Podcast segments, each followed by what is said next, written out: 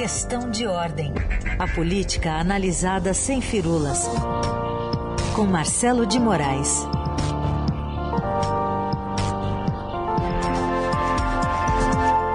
Tudo bem, Marcelo? Bom dia. Bom dia, Carol. Bom dia, Raíssa. Bom dia para todo mundo. Tá chegando o fim da novela, hein? Tá chegando o fim da novela, né? Seis meses aí de trabalho da comissão da CPI. É, queria entender esse cenário que se põe aí atropelado nos últimos dias por conta dessa live do presidente Bolsonaro da última quinta-feira. Ontem, a exemplo do que haviam feito já o Facebook, o Instagram, o YouTube, né, expurgou essa live e, segundo o seu código de conduta, também bloqueou por uma semana a conta do presidente. E agora a gente está vendo já é, a CPI, pelo menos alguns senadores, demonstrando que é, deve encaminhar um ofício ali ao Supremo pedindo que Bolsonaro, inclusive, se retrate. Como é que fica é, é essa apresentação de um documento importante, esperado, com esse rebuliço todo envolvendo as fake news do presidente? Pois é, Carol, parece que o presidente Bolsonaro deu a última munição, a bala extra, né, para a CPI poder fazer mais carga contra ele, ganhou mais material para é, mostrar todo o negacionismo, todo o comportamento que o presidente vem tendo é, na condução do combate à, à pandemia do coronavírus. É, aquela live foi um, um negócio que vai, eu acho que quando a gente olhar para trás daqui a 20 anos vai, tá, vai ser um destaque negativo do governo, sem dúvida nenhuma. É, mais uma fake news, mais uma mentira em relação às informações, né? não dá nem para chamar isso de informação, em relação aos efeitos da Covid, né, o que causa para as pessoas, e a CPI, com razão, vai acrescentar esse comportamento no relatório, essa atitude dele nessa live, porque mostra, é, pontua como ele se comportou é, como presidente, né, como chefe de Estado, em relação ao combate à pandemia. Então, Renan Calheiros, relator da CPI, vai colocar esse, incluir isso no relatório, vai pedir, e tem outros senadores que vão apoiá-lo nessa iniciativa, o banimento de Jair Bolsonaro das redes sociais, vai pedir também que seja é, Bolsonaro, o presidente, seja é, é, forçado a, a, se retratar, né, retire a mentira que afirmou nas redes sociais também, e que se não fizer isso pagaria uma multa diária de 50 mil reais. Então é uma pressão extra num relatório que já vem extremamente carregado, a gente já falou sobre isso aqui, o presidente Jair Bolsonaro vai ser, é, vai ser responsabilizado por 10 crimes, e talvez esse aí entre a mais, então vire 11 de novo, né? mas tem uma responsabilização, responsabilização criminal ao presidente da República, o que é muito grave, e que a gente sabe que a CPI tem toda essa carga negativa, tem toda, mexeu com um assunto muito pesado para para o Brasil, né, para a sociedade brasileira, para a opinião pública, são mais de 600 mil mortos. Se a gente agora está conseguindo é, reverter esse quadro e os casos estão baixando, né, as mortes estão diminuindo, é por conta da vacinação, por conta das medidas de distanciamento social, por conta do uso de máscara. E muitas delas aconteceram apesar do, da, da campanha contrária do presidente da República. Então isso vai entrar na conta política do presidente, vai entrar na conta pessoal do presidente, ele vai ter que se explicar sempre sobre o que aconteceu e a CPI cumpre esse papel. São seis meses, meio ano, com a CPI todos os dias é, escancarando as coisas que aconteceram. A CPI poderia ter chegado em outros lugares também? Até poderia. Faltou é, essa parte do, de responsabilização de governadores. É bem provável que pudesse ter sido muito mais explorado. Mas tinha uma coisa muito mais grave que era o próprio governo federal e que, como o senador Renan Calheiros falou até em entrevista aqui para o Jornal Dourado, é, a, a CPI tinha também a função de conter o governo, né, de fazer com que o governo finalmente parasse de ser negacionista e tentasse tomar o caminho da, correto, que era o da vacinação, da defesa. Durou pouco, né? É, então são, não, não, demorou nada né, para essa paz, né, essa, essa calma na, nas atitudes do governo. E acho que é importante também, Carol, a gente lembrar que essa. Quem imaginava que o presidente Jair Bolsonaro tinha adotado uma linha mais moderada, que tinha parado de ser tão negacionista, de fazer tanta balbúrdia, pois é, essa live mostrou que o presidente continua tendo as mesmas atitudes. Não mudou nesse sentido, parece que só piorou, né? É, antes da gente mudar de assunto, só avisar para o nosso ouvinte, viu, Marcelo, que a novela vai acabar, mas tem um Vale a Pena Ver de Novo, que vai ser a CPI das fake news. Então vai, vai ser quase que o clone dessa, dessa CPI é, em alguns aspectos. Né? E, e, essa vale a pena ver de novo mesmo, né, Raíssa? Porque ela, ela funcionou e parou do, por conta da pandemia. Parou Só que tem uma, diferença, tem uma diferença que eu acho que é importante a gente pontuar. Eu cobri, acompanhei bastante a CPI das fake news. Havia uma diferença na condução, porque ela é uma CPI mista. Então você Isso. tem deputados e senadores. Era uma bagunça. Você tinha muita balbúrdia. Quem lembra das sessões, era um bate-boca diário. Tinha, o, o, deputado Eduardo Bolsonaro ia lá todo dia bater boca. Então, ela tem um ritmo de uma, uma dinâmica que eu não sei se vai ter a mesma eficiência nesse sentido Sim. na condição dos trabalhos que a CPI da Covid teve. Então, é, essa vale a pena ver de novo, mas com, com, com expectativa para ver se muda o final, né? Se o final é o tá mesmo ou se é diferente. Bom, vamos acompanhar. É, o, outro assunto do dia é que a gente está vendo todo esse desgaste aí do presidente, mas ele ainda desperta o interesse de partidos do Centrão. Mais recente agora, o presidente do PL, o Valdemar Costa Neto, o vulgo Boy, mandou um vídeo para o presidente Bolsonaro reforçando o convite para que ele e os seus filhos entrem lá no PL. Vamos ouvir então o que disse o, o ex-deputado, que é governista desde 1900 e sempre. Vamos ouvir. No curso desses 36 anos de jornada, nos preparamos para a realização de um projeto partidário arrojado voltado para as eleições de 2022. Por essa razão, estamos reiterando o convite de filiação partidária dirigido ao presidente Jair Bolsonaro, seus filhos e fiéis seguidores da causa brasileira sob sua liderança. E aí, o que se diz desse apelo?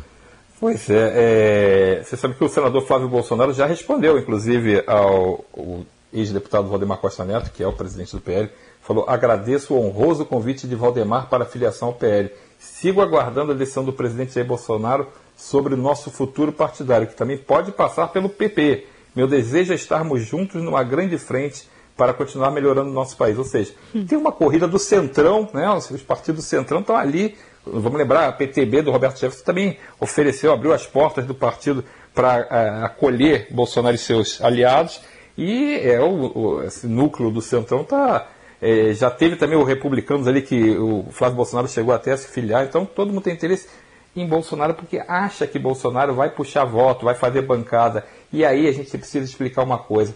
A bancada, quanto maior ela for, quanto mais deputados federais o partido tiver, mais fundo partidário, mais dinheiro esse partido passa a ter na, na, no, nos anos seguintes à eleição. Isso aconteceu com o PSL, que era um partido nanico, como ele abrigou Jair Bolsonaro em 2018, ficou dono do maior fundo partidário de todos. Então isso é dinheiro na veia. Os partidos não amam Bolsonaro, não amam Lula, não amam João Dória, não amam ninguém. Eles amam esse dinheiro que vem para o caixa deles. E é por isso que Valdemar Costa Neto, por isso que o presidente do PP, o ministro Ciro Nogueira, também eles ficam cobiçando a filiação de Bolsonaro, porque ele vai ter uma votação expressiva, mesmo que ele não dê para ganhar, é, não sabe como é que vai ser o desempenho dele, mas ele certamente vai ajudar a puxar uma bancada forte de quem aderir a ele. Então é atrás disso que esses, políticos estão atrás.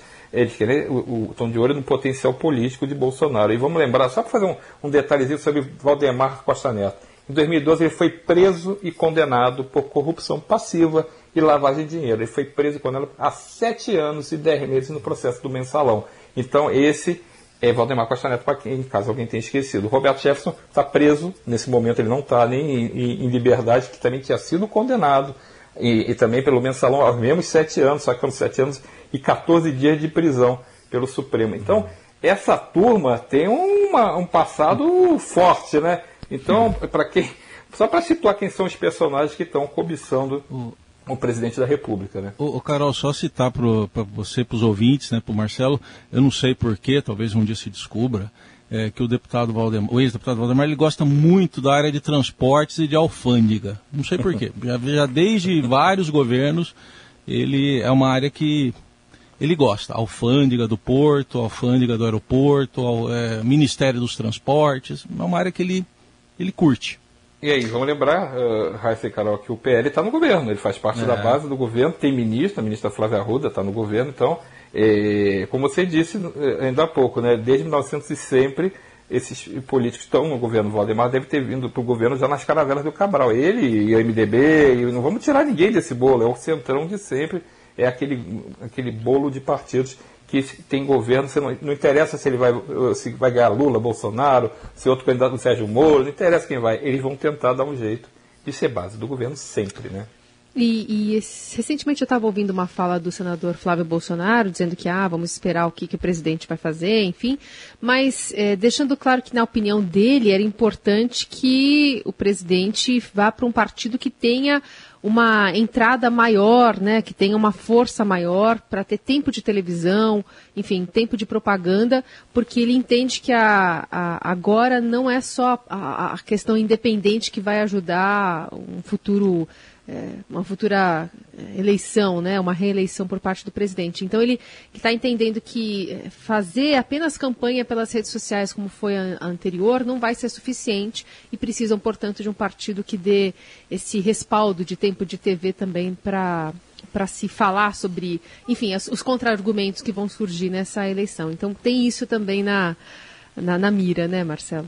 É, porque o fator surpresa acabou. É, o, é. É, é, é, nítido que Bolsonaro aproveitou muito bem as redes sociais em 2018, foi um fator super importante que os outros partidos comeram mosca e eles souberam surfar muito bem nessa, nessa onda. Só que é, o truque está aí, o pessoal já sabe qual foi. Então, é, vai, eu acho que vai haver uma volta um pouco àquele padrão mais tradicional de campanha que a gente conhecia, né? muita televisão, muito rádio, muita, muita rua. Eu acho que vai ter um pouquinho dessa volta. Não vai, não vai acabar a rede social, muito pelo contrário, mas você não tem mais essa, a surpresa que você teve na eleição passada. E, e o PL, o PP são partidos grandes. O PSL não era um partido grande. Bolsonaro não tinha quase tempo de televisão e de rádio, se vocês lembrarem. Era Sim. rapidinho o tempo dele. Mas nas redes sociais ele deitou e rolou, né?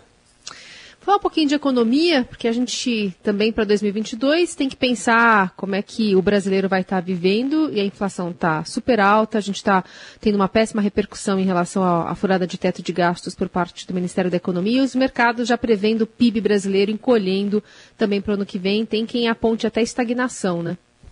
Pois é, aí a gente tem um outro fator, que além da confusão política, além do peso do desgaste provocado na CPI da pandemia e por todos os efeitos da pandemia, afinal são mais de 600 mil pessoas que morreram e fala todas as pessoas que ficaram doentes, e, e você tem a economia é, numa situação muito delicada, a gente tem a inflação disparada, a gente tem os juros tendo que ser elevados, você tem aumento da extrema pobreza, então muita, muito desemprego, e aí você tem, claro, a economia não anda para frente e você ainda faz aquele movimento do fura-teto de gastos para poder arrumar uma fórmula para bancar o auxílio emergencial, esse auxílio Brasil agora, né, que chama que é o Bolsa Família, na verdade, né, você muda para auxílio Brasil. Só que precisa tirar o dinheiro de algum lugar. O governo, em vez de arrumar uma fórmula que fosse é, sólida, uma fórmula que tivesse lastro, ele pegou uma fórmula do furando o teto de gastos e aí o mercado, claro, vai ficando é, assustado com, com, essa, com essas medidas e aí as previsões de encolhimento do país só aumenta. Então a gente teve já essa semana, mal começou,